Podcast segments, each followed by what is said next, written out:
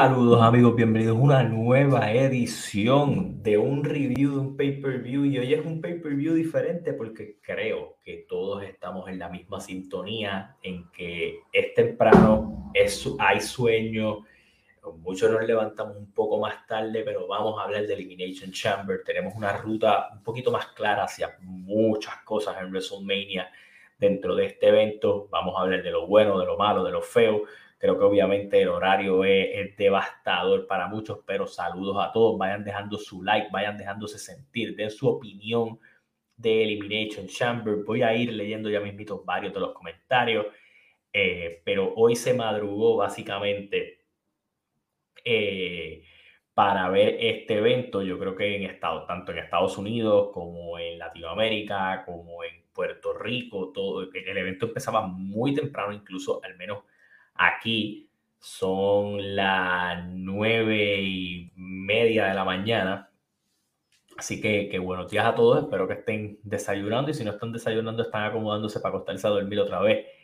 Eh, este obviamente en este sábado de pay-per-view. Pero vamos a ir al grano. Este evento fue, eh, fue corto en términos de, que solamente habían eh, cuatro luchas eh, era un evento que de cierta manera era un tanto predecible porque había unas cosas que, que, se veían más que establecidas para WrestleMania.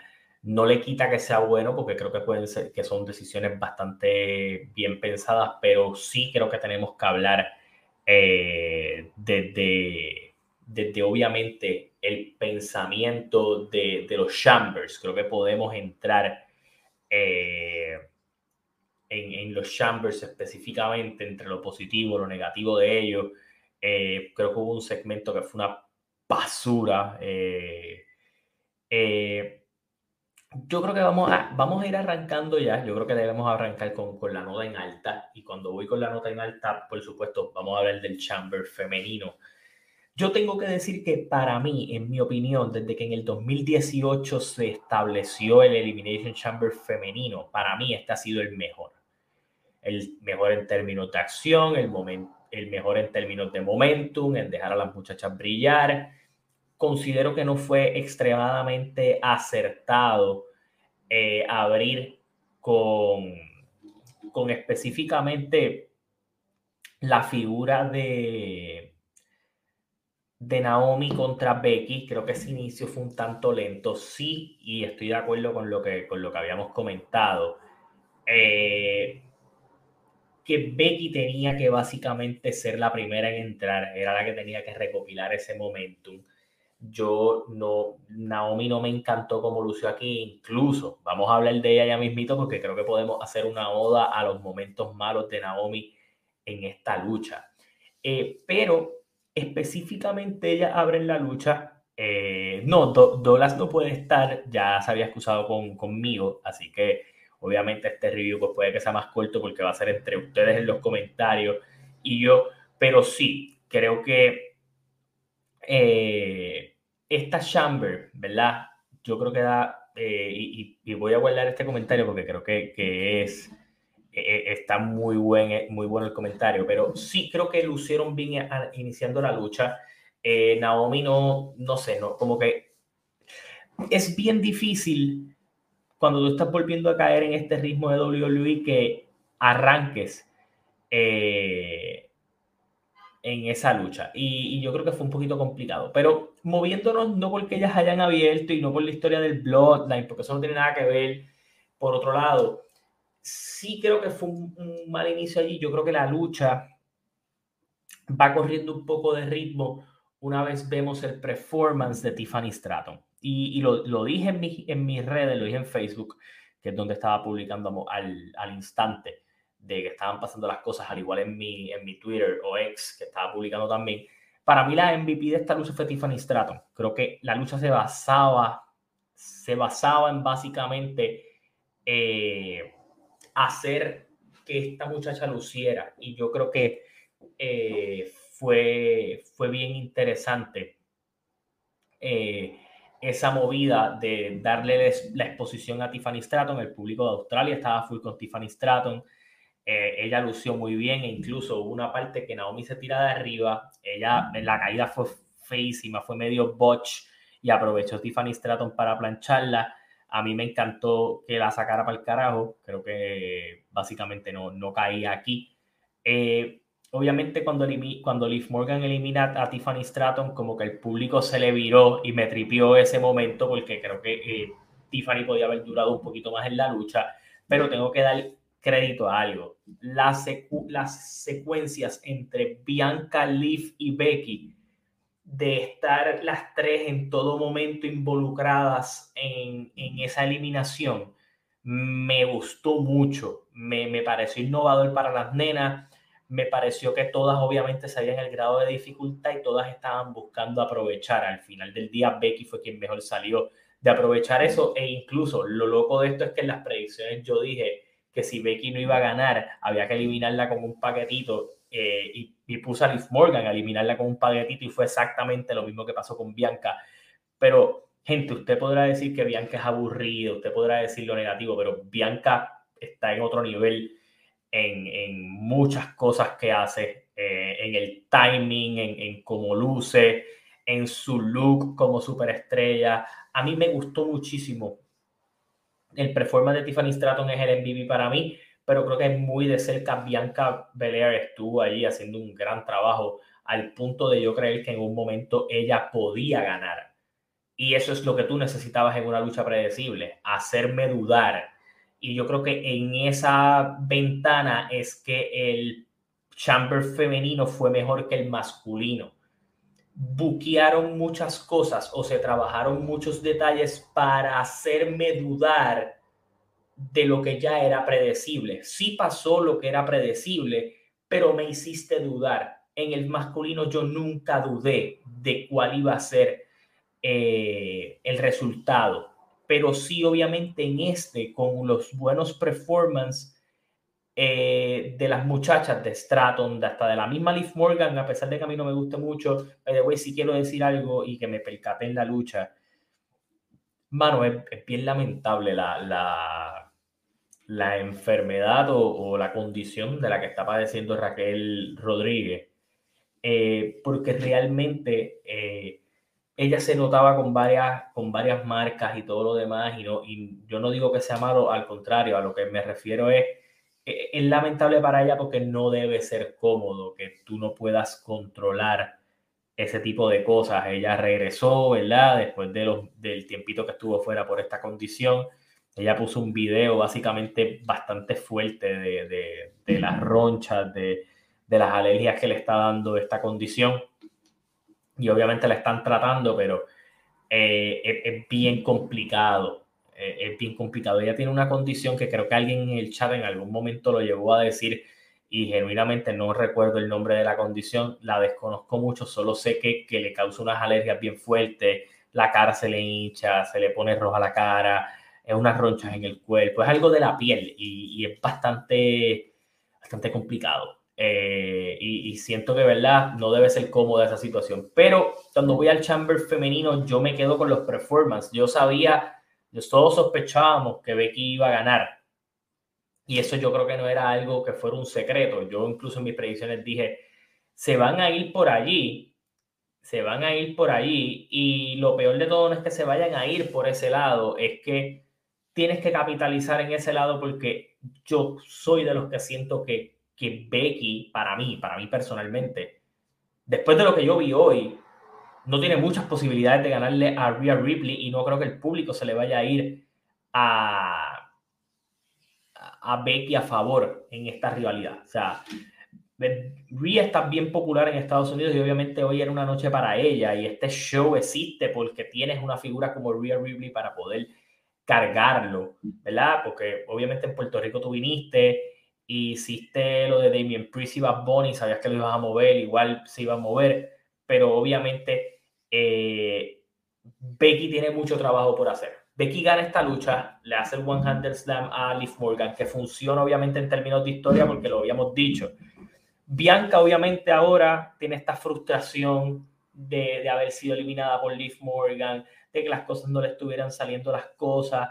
Yo creo y sigo diciendo que para mí el plan con Bianca va a terminar siendo retar a las campeonas en parejas quienes en el kickoff retuvieron, que obviamente esa lucha se hace para que Indy Harwell, que también es de Australia, tuviera algo que hacer dentro del show. Pero yo, y bueno, yo no pienso que, ¿cómo lo explico? Yo, yo no pienso que porque Rhea se case, que lo vi en los comentarios, se vaya a tomar un tiempo fuera por mucho tiempo. Ya puede ganar el campeonato y estar dos semanas out después de haberlo defendido. No es la primera vez que pasa. A lo que voy es, y esta es la realidad de lo que pienso de, esto, Becky tiene que elevar su juego para esta lucha para que se siente importante. Recuerden el año pasado en que Rhea y Charlotte estaba buqueada para hacer el main event de la noche 1 de WrestleMania y el momentum de la rivalidad de los usos Sammy Kevin Owens fue también buqueada que no a nadie le iba a importar ver a Charlotte y a Rhea en el main event porque a nadie eh, le interesaba porque el feudo fue malo. Sí, yo creo que tienes que intentar enderezar esa balanza en el camino, al menos para Becky y para Rhea, creo que dentro de la, de la historia. Dentro de este chamber femenino, ¿qué historias me deja? Va a hacer cosas con Tiffany Stratton, va a hacer cosas con Liv Morgan. Yo creo que quien sí va a tener una lucha en WrestleMania es Bianca Belair y no me sorprendería que fuera por esos títulos en pareja. Eh, yo creo que todo el que pudiera tener algún tipo de duda, ¿verdad? Porque muchos dirán, ah, Bianca es aburrida, todo lo demás. Yo a veces puedo estar de acuerdo, yo no soy el más fan de Bianca, pero hay que darle los props a esa, a esa luchadora, a esa, esa, esa caballota, porque de verdad, de verdad, eh, el trabajo que hace es, es excelente y eso no, no, de eso no hay duda en que su trabajo es sumamente sólido. Voy a leer varios de los comentarios, le digo a la gente que también le den like al video, nos ayuden a que lleguen más personas a este en vivo que estamos haciendo eh, ahora mismo, ¿verdad? Que vamos a estar conversando obviamente cada detalle, cada cosita de lo que está pasando eh, dentro de, de, WWE, ¿verdad? Y específicamente en este Elimination Chamber. Voy a estar por aquí. Tiffany Stratton está muy buen nivel. Tiffany está ganando hype. Naomi Team Basura, súper de acuerdo. Eh, Tiffany lució bien. Bianca está muy bien. Bianca Caballota, estoy de acuerdo. Tiffany demostró que puede competir con el main roster sin dificultad. Estoy de acuerdo. Bianca es el total package. Eh, por allí. Dicen que psoriasis, yo creo que alguien en los comentarios dijo lo que era. Lo voy a leer ya mismito. Eh, yo sé que cuando Leaf eliminó a Bianca se asustaron. La condición que tiene Raquel es síndrome de activación mastocitaria. No sé las cosas y todo lo demás, eh, pero sí. Voy por acá. Gunther se casó y solo estuvo dos o tres semanas fuera. Estoy de acuerdo esta Elimination Chamber ha sido la mejor en años. Estoy de acuerdo. No hubo sorpresas y eso estoy de acuerdo. Eh, Axel Tremo está eh, empezando a ver el evento ahora. ah, mira, te voy a dar una recomendación ya que vas a entrar a ver el evento ahora si no te desconectaste del en vivo. Ok, ve la Chamber femenina, ve la lucha de parejas, dale skip por completo al segmento de Grayson Waller, Austin Theory, Seth Rollins y Cody Rhodes. Lo puedes dar skip completo pasa las entradas del masculino y entras allí. Eh, déjame ver por aquí. Bianca puede estar full dominant con un buen reinado de tag team. Me gustaría. Eh, me asustó cuando Tiffy se lanzó desde arriba de la celda. Por suerte, Raquel la sujetó bien, si no caía de cabeza. Eh, Viste, te, te, resumí el show, pero si no lo vas a ver y quieres un resumencito, me pones a mí y obviamente les explico. Becky gana, se hace oficial Rhea Ripley con Becky Lynch, WrestleMania 40. Me interesa la lucha, pero estoy más curioso de ver cómo la vas a buquear. ¿Cómo la vas a buquear? Eso es lo que me interesa. ¿Cómo vas a llevarme a esa lucha? No quien gane, no quien pierda. Me interesa el trabajo que hagas para venderme esa lucha. By the way, gente, recuerde que eh, like, por favor. También eh, está el super chat activado eh, para esto. Déjame ver por aquí. Dream Booking Wrestling, saludo. Supuestamente habían cambios titulares, iba a haber sorpresa, no hubo ninguna, más o menos el orden que esperaba. Me asustó cuando Randy hizo el IT modificado. Ok, sorpresas en este tipo de eventos, vamos a ser bien francos. El año pasado, una sorpresa hubiera sido que Sami hubiera derrotado a Roman, eso no pasó. Nos fuimos en parte por lo predecible, pero por lo que queríamos ver. Aquí básicamente nos fuimos con lo predecible eh, que se puede llegar a trabajar.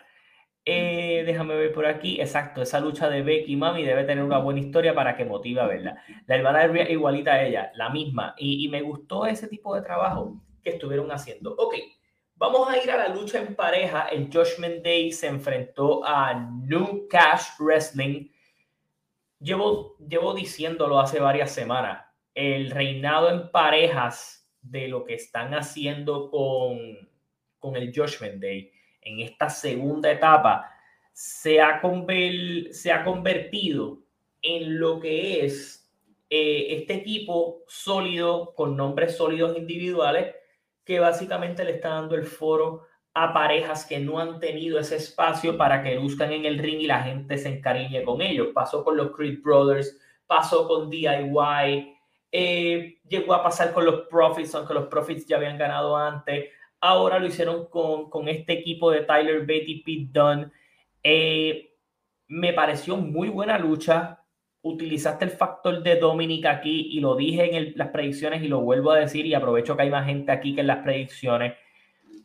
Yo siento que Dominic está pasando por una etapa complicada para él. Dominic estaba teniendo un gran momentum, el enfoque estaba en él, se había convertido en este rudo, ahora mismo el enfoque está en otros miembros del Judgment Day y en otras historias, y él no ha tenido las mismas oportunidades tal vez de poder lucir. Y yo siento que en muchas de las ocasiones que tuvo de lucir, eh, no ha estado al mismo nivel que estábamos acostumbrados de él hace varios meses atrás yo creo que hoy fue una oportunidad de volverlo a involucrar en este tipo de situación y, creo que era importante que él luciera bien. De alguna manera, yo estoy un poco de acuerdo con Byron Riquelme en términos de cuando tú miras la estabilidad, lo que está haciendo, donde más cómodo se ve, donde más cosas está haciendo. Yo siento que Valor sí está viviendo su mejor momento en WWE en términos de, de la manera en cómo lo estás proyectando. Los últimos años de Valor no han sido malos, tal vez en términos de victorias no ha sido el mejor, pero sí creo que está haciendo varias cosas interesantes. Eh, que, estoy con ustedes, para mí Dominic está en una transición. Cuando hablo de este equipo de Tyler Bate y Pete Dunne, aunque me encantan como individuales, creo que si hay una división de los títulos en pareja, ellos van a tener una muy buena oportunidad dentro de la división. Para mí lucieron tremendos aquí. Tyler Bate es un caballote. Ya ustedes saben lo que da Pinton, pero a mí me interesaba que esta lucha ayudara a lucir a Tyler Bate. Y creo que eso fue lo que hizo esta lucha. Me gustó el showdown de la tercera cuerda. Eh, Mendey luciendo bien en, este, en esta situación, donde obviamente ellos tenían que ir fuertes como campeones en pareja a WrestleMania, porque la agrupación se fue fuerte de Australia y van a ir fuertes a WrestleMania. Y creo que en los comentarios Michael Cole lo estipula bastante bien. Este equipo tenía muchas dudas en, inicio entre Priest y Valor y ahora se han vuelto esta máquina, este equipo que ya está haciendo las cosas, están teniendo victorias aunque sea sobre gente menor, se están viendo sólidos, están viéndose bien y yo creo que era importante hacer esto para ellos. Yo no creo que al final, al final en estos momentos ellos les vaya a afectar estar en una corrida en pareja, al contrario, para Finn Balor que no está, que está entrando en edad también, esto es muy bueno para ellos. Eh, Dream Booking por aquí, a AJ le costó la lucha y llega, ya no será resumida. Ya, ya invito, vamos a hablar de eso. Estuvo, eh, también vamos a hablar de eso. Este, déjame ver por aquí. Eh, Carlos, Drew debe salir campeón en Maine y terminar su historia. Hmm, vamos a hablar de eso ya mismito. Pete, ¿con quién hace mejor pareja? ¿Con Tyler o con Holland? Con Tyler, y no lo pienso discutir con absolutamente nadie. Eh, acepto opiniones, pero no, no voy a cambiar de opinión. Creo que, que obviamente ellos fueron pareja antes, hay una buena química, tienen un buen ritmo. Tyler Bate es mejor luchador que lo que es Rich Holland. Para mí lucen muy bien. Ok, vamos a ir al segmento de porquería que se dio en este evento, porque obviamente ustedes pueden ver allí, Becky bastante motivada por haber ganado, eh, y obviamente tenemos que hablar de este segmento. Y tengo que hablar de este segmentito Porque para qué demonios hicieron este segmento y entiendo, entiendo, entiendo, entiendo, entiendo que le quisieran dar el momentum a Grayson Water, pero Austin Theory no generó ninguna reacción. Salió Seth, salió Cody, le dieron el momento de la entrada y este segmento, en vez de haber sido algo, ¿verdad? Porque me vendiste, ah, Roman tiene algo, qué sé yo, no hiciste nada, nada de referencia, fue un segmento extremadamente... Eh, con nada, le dieron mucha promoción para nada. Cody básicamente estaban básicamente en, conversación estúpida de, segmento de, SmackDown o de Raw de sus peores épocas. Y más allá de eso, además de rellenar, lo único que salió de aquí fue Cody diciendo, yo quiero luchar con, con, con The Rock y que Rollins se parara, dijera que en pocos días le van a dar la alta médica y decir lo siguiente. No, las luchas del Bloodline no son uno contra uno, yo me voy a involucrar. Y la gente está diciendo, ah, que lo va a traicionar en WrestleMania. Tarde o temprano, a mí no me sorprendería ver a Seth contra Cody. Yo no tengo ningún tipo de problema con eso. Ahora, lo que sí estoy bien claro es que Rollins y Cody no se van a traicionar porque hace cero, cero, cero sentido antes, considerando todo alrededor. porque Seth va a ayudar a Roman ahora, en este momento de su carrera? O sea, no hace sentido. a lo que voy es, yo creo que sí puede haber una traición mucho más adelante. Pero este segmento fue una mierda porque SmackDown de la semana que viene me está vendiendo más WrestleMania que lo que me vendió este segmento. Eh, y este segmento, ¿verdad? Eh, tenía potencial para haber sido hasta lo que cerrara o lo que dejara el show en alta y genuinamente fue un relleno basuriento. Hubiera preferido ver los comerciales de Peacock. Eh, sí, el segmento fue para eso. Al final, es verdad, Rollins y Cody atacan a, a este muchacho, a, a Theory. Water básicamente porque lo interrumpió, les dijo, pues atáquenlo. Y sí, maybe va a crear tensiones entre ellos en el camino. Eh, Seth ya tiene alta médica para luchar, ahora sí se puede canjear el maletín. El maletín se puede canjear una vez ya él haga la alta médica. Así que, pues, ah, todavía no la tiene, la, va a tener en estos días, dijo. Eh, ¿Dónde puñete estaba Roman? Eso se hubiera caído. Estoy totalmente de acuerdo. No, mano, ese segmento fue un team basura del año ponlo en los premios tras bastidores awards. Va junto a Naomi después de este show. Eh, déjame ver por aquí. Veo más, veo más importante el SmackDown del viernes siguiente que este segmento. Estoy de acuerdo. Eh, tiene sentido que Seth y Cody luchen porque aún tiene la espinita, pero no hay traición. Yo estoy de acuerdo. Eso puede ser más adelante, no ahora. Ok, ya pasamos el segmento. Fue una basura extremadamente sobrevendida pero tenemos que hablar sin lugar a dudas de, obviamente, déjame leer este comentario, Carlos, ¿te imaginaste que si Dominic traicionaba a Rhea en su casa Australia hubiera sido inesperado? Eh, no me gusta mucho Rhea. Eh, yo creo que hubiera sido tan de la nada que tal vez hubiera sido bueno en el momento, pero a largo, aquí yo siento que muchas de estas cosas, eh, Triple H hace las cosas por sentido, no por no por cosas de momento. Eh, y, creo que piensa varias semanas adelantado. Eh, esas cosas inesperadas puede que no nos las vendan, pero si ya él tuviera un plan, pero si no va ahí como un plan, yo no creo que haga ese tipo de cosas. Ok, vamos al chamber masculino. Y tengo que decir algo. Yo casi en las entradas cojo un nap, pero, pero, este chamber se prestaba para uno pensar que iba a entrar otro integrante, que podía haber algo con The Rock, que podía haber algo con Sami Zayn. Y con lo que vendieron de Bobby Lashley el viernes, yo siento que fue hasta a propósito, para ponernos a pensar y a decir, es cierto, van, van a atacar a Lashley, lo van a sacar. Y a mí lo que me quitó esa espinita fue que en las redes sociales vi que Karrion Cross anda de vacaciones por Tailandia. Así que de cierta manera yo dije, pues ok, la lucha se va a ir normal, vamos a ver cómo la buquea. Abre la lucha básicamente, eh, si mal yo no me acuerdo, fue Drew con LA Knight los que abrieron la lucha. Eh, me gustó que Drew entrara en un número en donde usualmente los ganadores del Chamber no ganan, que es el número 2. Eh, buenos momentos de ellos, mucho Bosch de LA Knight. Eh, yo siento que LA Knight en luchas de presión, en las primeras movidas siempre hace algún uno otro que, que uno que otro botch y, se notó bastante en esta lucha. Más allá de eso, nos movemos a, cuando entra eh, el tercer integrante es Kevin Owens. Creo que Kevin Owens estaba full en personaje, metiéndole la caja. Estuvo jodiendo todo el tiempo. Eh, so que me gustó ese factor. Entra Lashley, entra Orton, entra Logan Paul. Todos estuvieron en el ring a la misma vez. ¿Qué me gustó? Esta lucha en términos de psicología funcionó perfecto.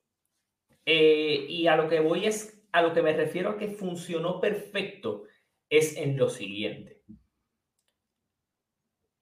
Y, de Handy Orton vamos a hablar ya mismito, pero funcionó perfecto porque tú seguiste contando historias a través de la lucha.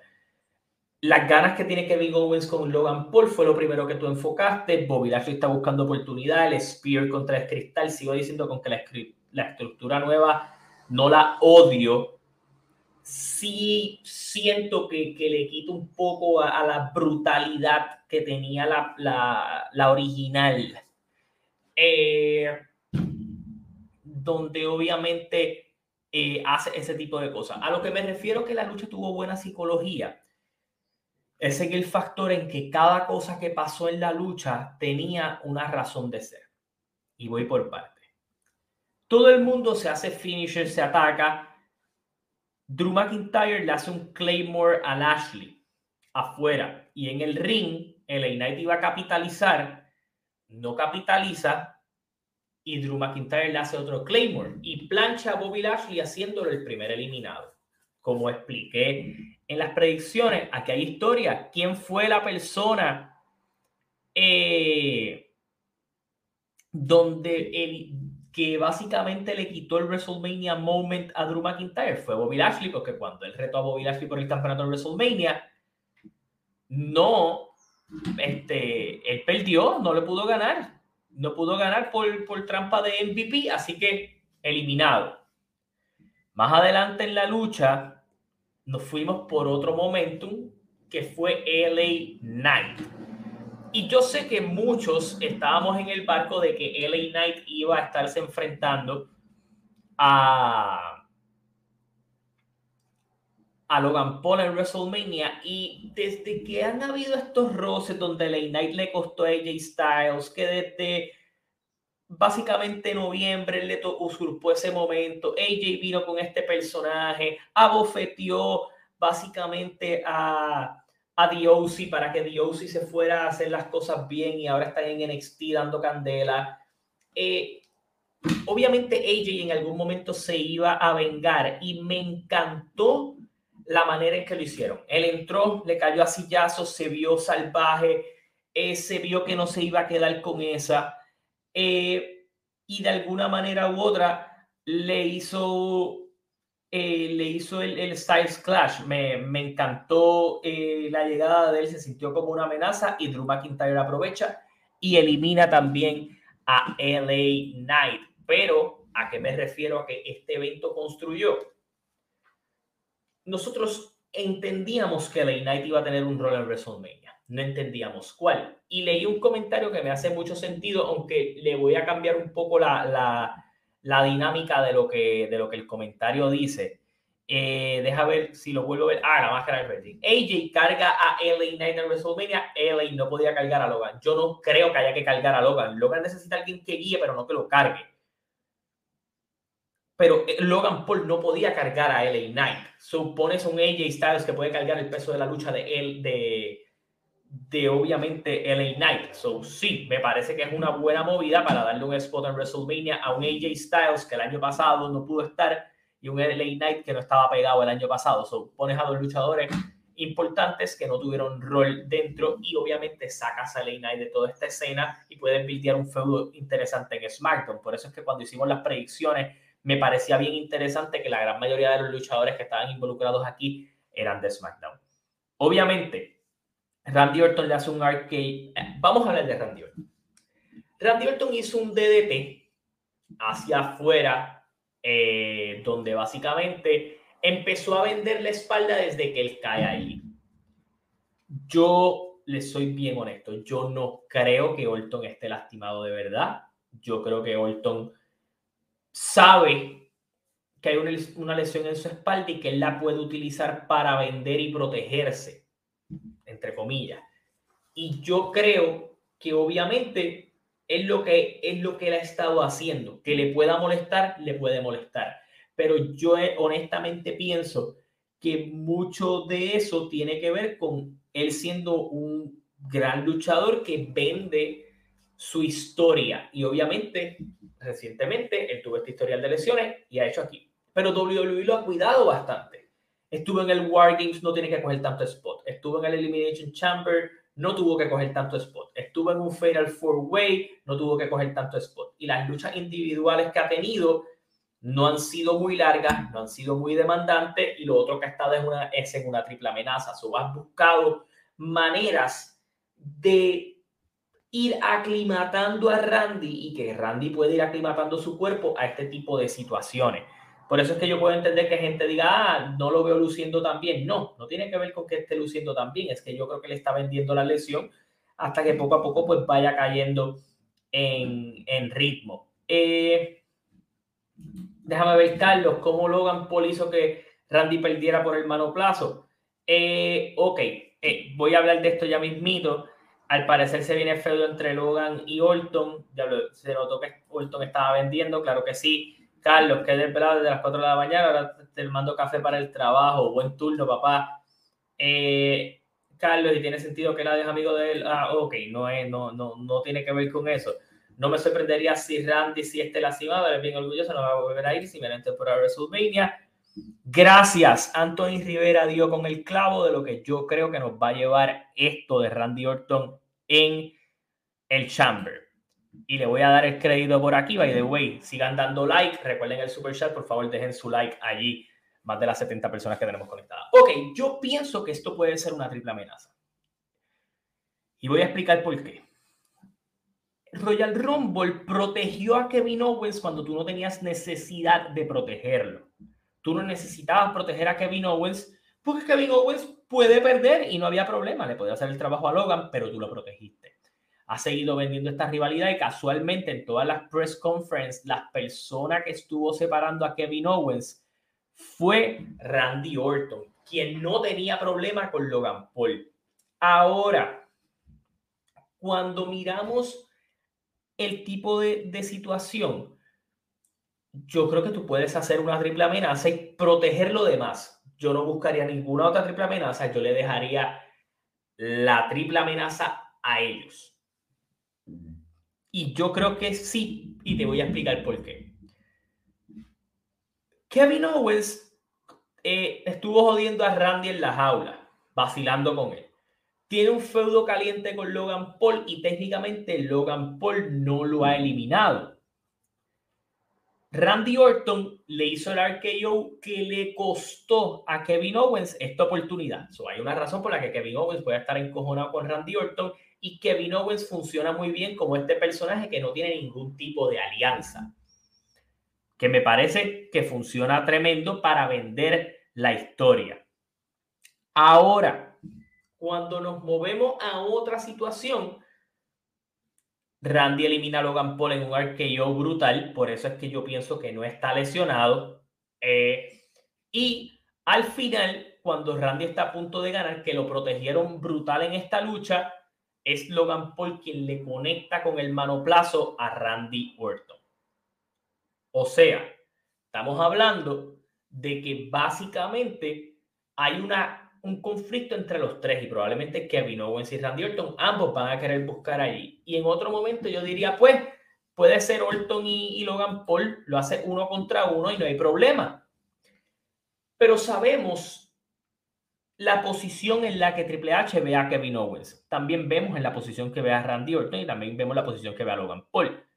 Hacer una triple amenaza a mí no me parecería ni malo para proteger a Randy, ni malo porque le dé importancia, y, obviamente también tienes una posibilidad para que Logan Paul retenga, que es algo que tú puedes hacer.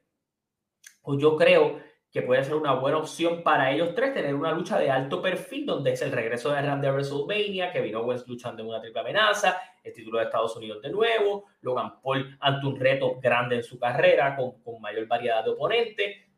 yo podría comprar esa triple amenaza y que no me vendas más ninguna triple amenaza para el show, pero yo puedo comprar esa triple amenaza. El año pasado la triple amenaza fue por el campeonato intercontinental. Este año yo pienso que va a ser un uno contra uno por el título intercontinental pero por el título de Estados Unidos no le vendría mal. Además que no vendría mal que luego del reinado malísimo de Theory, de los reinados inconsistentes de Rollins y Lashley, eh, del reinado cortito de Rey Misterio, pongas luchadores importantes a feudar por ese campeonato de los Estados Unidos, realzando el valor como hiciste con el Intercontinental. No es que Logan no le haya dado valor, el valor de Logan es que le puedes poner figuras grandes a feudar por él por su nombre, pero también teniendo el campeonato aprovechan las dos situaciones. Así que yo creo que, que por lo menos para mí funciona la idea de una triple amenaza. Eh, estoy viendo varios comentarios por aquí. Me voy con este Alan Méndez. Saludos, papá. Randy es el único luchador en estar en todas las estipulaciones en jaula. Hell in a Cell, Jaula de Acero, Elimination Chamber, War Games y Punjabi Prison. ¿Y por qué leí este comentario? Además de agradecerles a ustedes, recuerden que está el super chat allí, recuerden dejar su like. Voy a explicar otra data importante. En los comentarios de la narración, que era algo que ya había hablado en el video de los datos de la Elimination Chamber, Randy Orton estaba empatado en apariciones dentro de la jaula con Chris Jericho con 8, pero ese récord se rompe hoy al él haber participado en su novena Elimination Chamber y tener una victoria en su currículo. A eso añádanle que Chris Jericho tenía el récord con 10 eliminaciones y en segundo lugar estaba Randy Orton con 8. Pero con la eliminación que hizo sobre Kevin Owens y Logan Paul, Randy Orton se convierte ahora mismo en empate con Chris Jericho nuevamente en las personas que más luchadores han eliminado en una Elimination Chamber. So Randy probablemente al finalizar su carrera si hace otra Elimination Chamber o, hace algo para romper el récord, Randy podría ser el tipo que tiene los récords de Elimination Chamber y que tiene los récords del Survival Series Traditional Match. Así que Randy sigue dejando su huella en lucha histórica dentro de la compañía, al menos en esos tipos de datos. Eh, déjame ver por aquí que yo estuvo jodiendo a Randy. Randy nunca ha sido no es el último que le falta. Él lo ganó eh, eh, con Bobby Roode en aquella época. No recuerdo si fue que él se lo quitó a Bobby Roode o Bobby Roode se lo quitó a él. Pero en esa época fue incluso en WrestleMania, él luchó por el campeonato de los Estados Unidos en WrestleMania 34, en un Fatal Four Way, donde estaba Jinder Mahal, Bobby Roode, eh, Rusev, y, ay Dios, se me fue la otra persona que estaba en esa lucha. Sé que es Jinder, Ruth, Rusev y Orton, exacto, esos son los cuadros.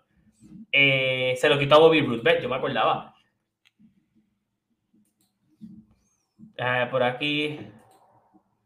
Eh, es que sí que yo cuenta en esa situación. Es que Grayson y Austin Theory no tienen que tener nada en WrestleMania. Tú les puedes dar un segmento o alguna aparición donde cojan un story Theory y Grayson Waller son dos tipos que se pueden perder WrestleMania fácil. O hacer algo con ellos en algún, como hiciste el año pasado, que pusiste la exhibición esta de las parejas, puede que los pongas allí. Eh, yo haría una lucha de escaleras. Randy Orton, Kevin Owens, AJ Styles, Elena y Logan por el título de Estados Unidos. Es básicamente eh, casi todas las últimas víctimas de Roman Reigns. Eh, no, yo haría yo lo, yo lo haría si no existiera Money in the Bank. Pero Money in the Bank es bien cerca de WrestleMania y ellos no van a querer quemar el concepto. Eh, déjame ver por aquí. Eh, Mr. Elimination Chamber, ¿qué pasó con la sorpresa? No había ninguna sorpresa. Eh, están hundiendo a Theory. Yo, yo te voy a dar una teoría que yo tengo con Theory. Básicamente, wow, redundante por decir eso.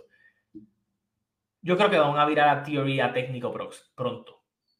Yo creo que es algo que ellos están cocinando poco a poco, pero tienen, tiene que haber un, progreso hacia eso. Y yo creo que hacia ahí es hacia donde van. Están empezando a buscar la forma de que eso funcione. Eh, todos los shows van a decir que va a haber sorpresas. No, hay, no, no hubo. La sorpresa fue Jay Styles contándole a, a LA Knight dentro de la lucha. Eh, y, básicamente hay que decir algo. En la Elimination Chamber masculina, el coge bofetá fue Logan Paul. Fue el que básicamente estuvo cogiendo golpes durante toda la lucha. Y, y está interesante. Eh, pero por lo que vi hoy harán face a Waller. Yo no podría comprar a Grayson Waller como técnico. Vamos a ver qué terminan haciendo allí, pero yo creo que eso es algo bien gradual. No creo que algo que vaya a esa ruptura de ese equipo no va a ser algo rápido. Creo que va a ser algo de, poco a poco. A Liz Morgan la abucharon porque están viendo este programa y nosotros hemos resaltado varias cositas. Eh, ok, vamos a hablar de quién ganó, que fue Drew McIntyre, la segunda Elimination Chamber que gana oficialmente tiene su oportunidad de ir por Seth Rollins en su tercera lucha en esta ocasión. Eh, se enfrentaron en Crown Jewel y básicamente hubo otros factores que, se involucraron. En Day One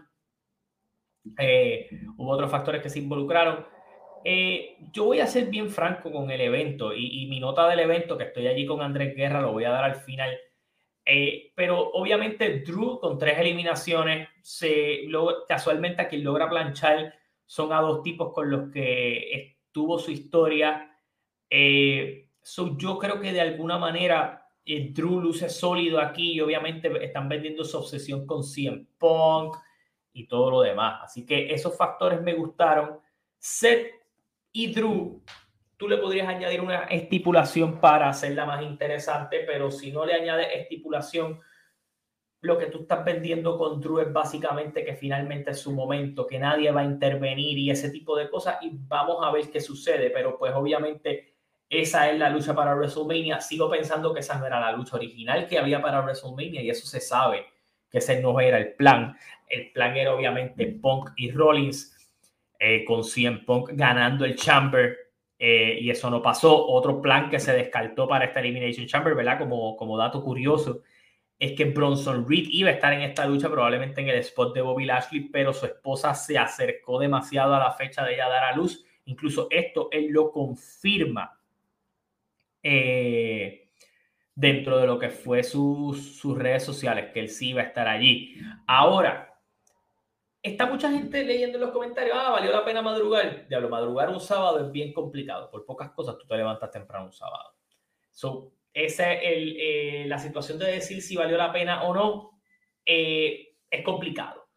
Pero a mí, las dos Elimination Chamber, las dos, me gustaron muchísimo. O sea, para mí ambas fueron buenas, ambas contaron su historia Ambas contaron su tarea. Drew iba con Sammy en WrestleMania. El plan original de WrestleMania era que Drew iba con Sammy, Brock iba con Gunther, Seth iba con Punk. Esas eran las tres luchas que iban. Eh, y obviamente, pues, hay, ha, tenido que haber una construcción sobre la marcha por la controversia de Brock, por la lesión de Punk, por la llegada de Brock. Han habido muchos cambios y obviamente los cambios no se han visto tan reflejados porque han podido virar las historias a tiempo, pero sí, lo han habido. Y eso no, no, no significa que esta era la ruta original para este evento de los 2040. Ahora, vamos a hablar del evento estelar.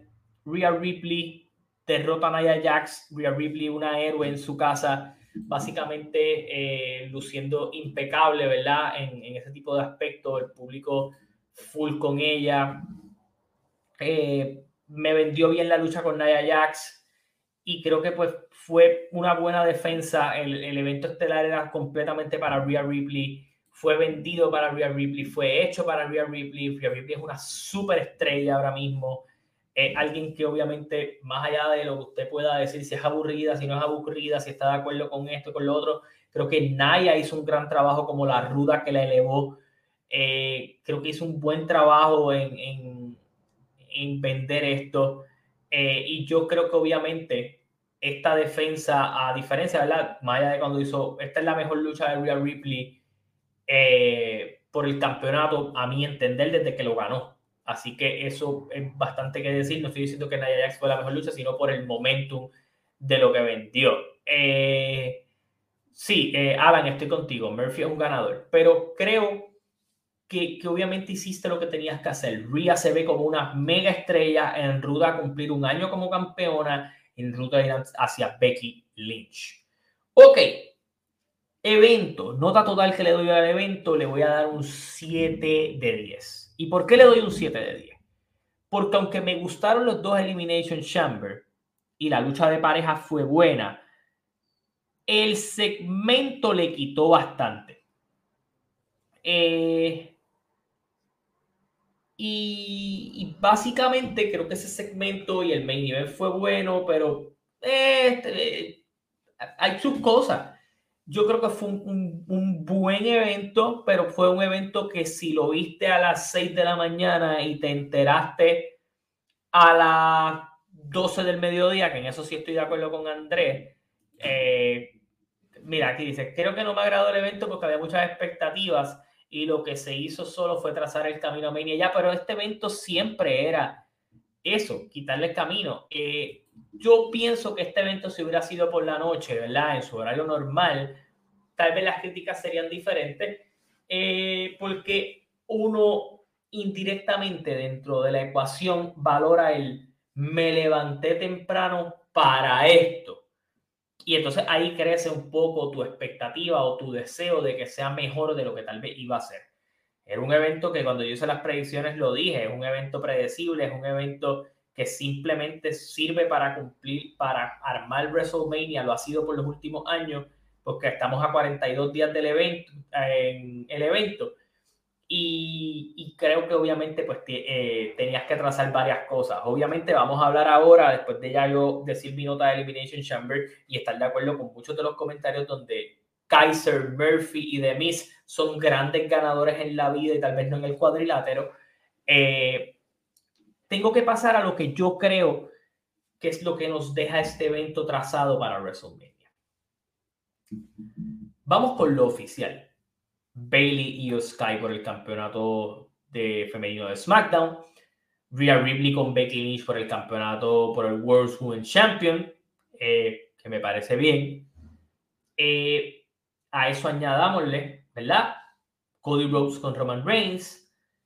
Yo creo que ahora tenemos un panorama más claro a que la lucha por el campeonato de los Estados Unidos puede ser Randy Orton, Logan Paul o Kevin Owens, Randy Orton, Logan Paul creo que funciona perfecto para eso. Incluso el, el triple threat que terminaste haciendo tú el año pasado del Intercontinental lo construiste hasta en este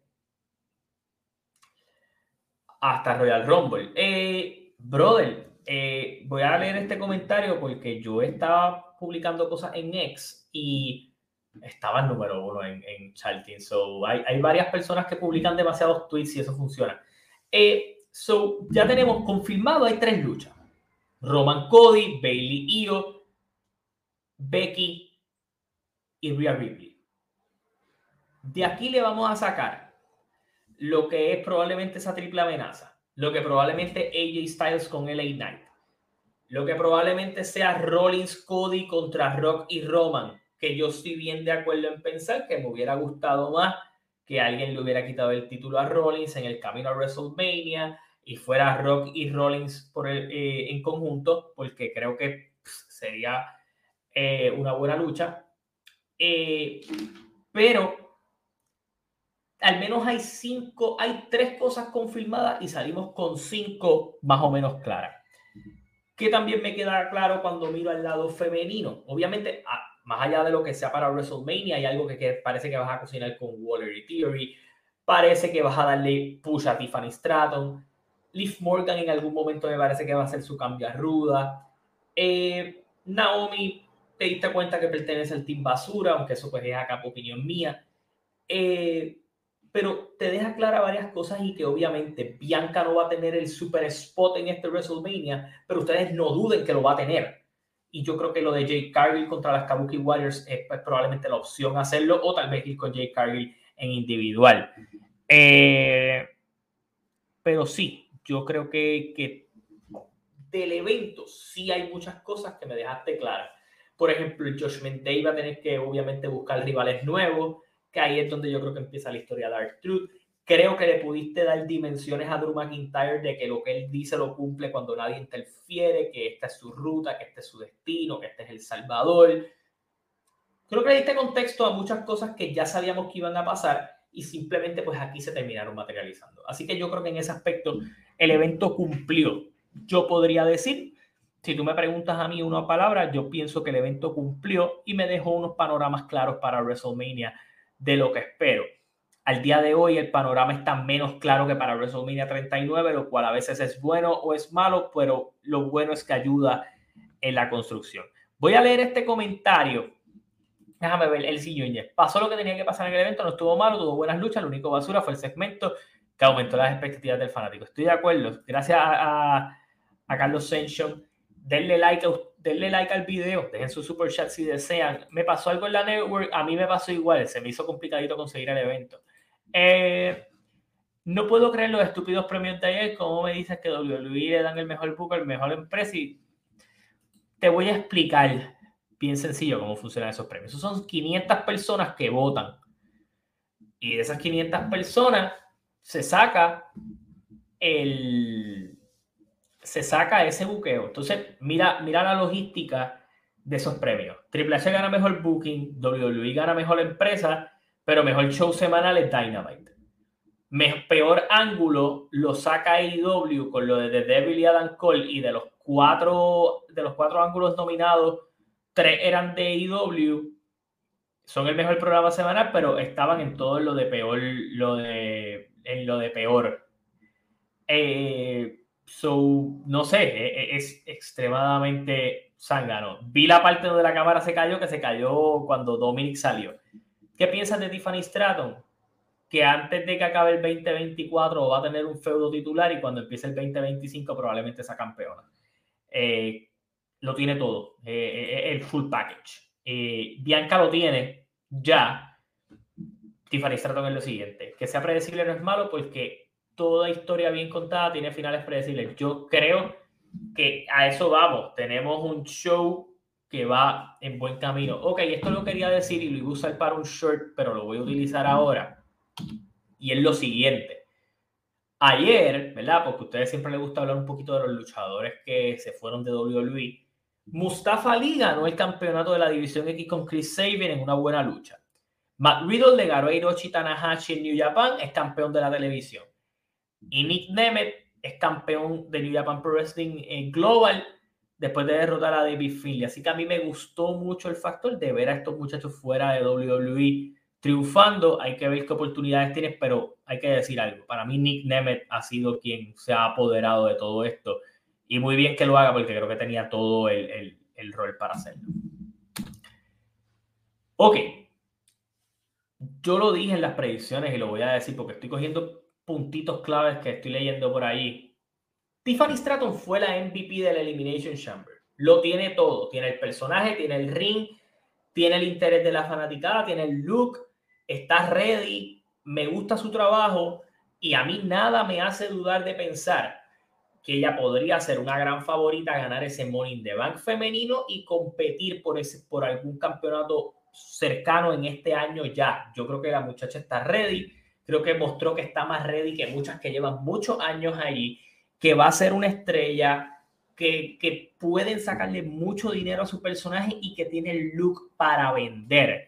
Y yo creo que eso va a ser bien importante porque mientras mucha gente pedía gritos que filmaran de nuevo a Mercedes Bonet, que buscaras otras figuras, tienes figuras tanto en NXT y en otras áreas para desarrollar. Tú tienes proyectos como Raquel, como Liv Morgan y como todos los demás, pero para mí el verdadero proyecto de la división femenina en estos momentos se llama Tiffany Stratton.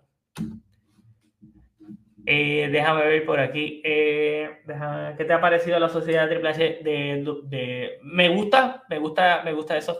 Tony Storm, mejor gimmick, pero también estaba en peor gimmick. Pues entonces me estás queriendo decir que tus premios no hacen sentido.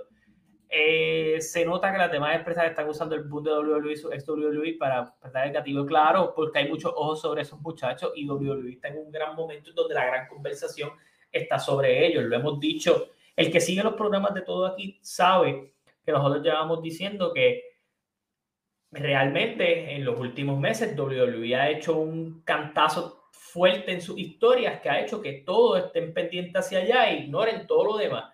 Tenía trató de hacerlo, ahora se fue controversial, pero sí hay que, hay que agarrarse del árbol de, de WWE para crear conversación y esa es la, esa es la, la real de lo que de lo que está pasando.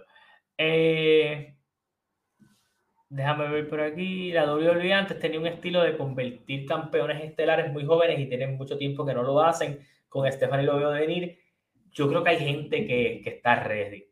Yo, yo creo que hay gente que está súper ready eh, para eso. Y hablando de gente ready, yo vi el debut de Bron Breaker en SmackDown y yo llevo tiempo diciendo que Bron Breaker estaba ready para el main roster hace, hace 7, 8 meses. Pero lo mejor que le pasó es que pudo desarrollar ese personaje como rudo, lo que está haciendo con Baron Corbin ahora que el público mismo es quien lo está mirando casi a técnico.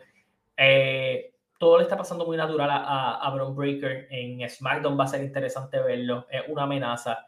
Es un chamaco joven, 26 años creo que es lo que tiene. Va a aprender muchísimo. Ha mejorado en el micrófono. Tiene un sarcasmo funny, natural, que lo ha podido ir mostrando. Y en el cuadrilátero, con cualquiera baila bien. Así que eh, yo creo que el, el, futuro augura muchas cosas buenas para Bron Breaker.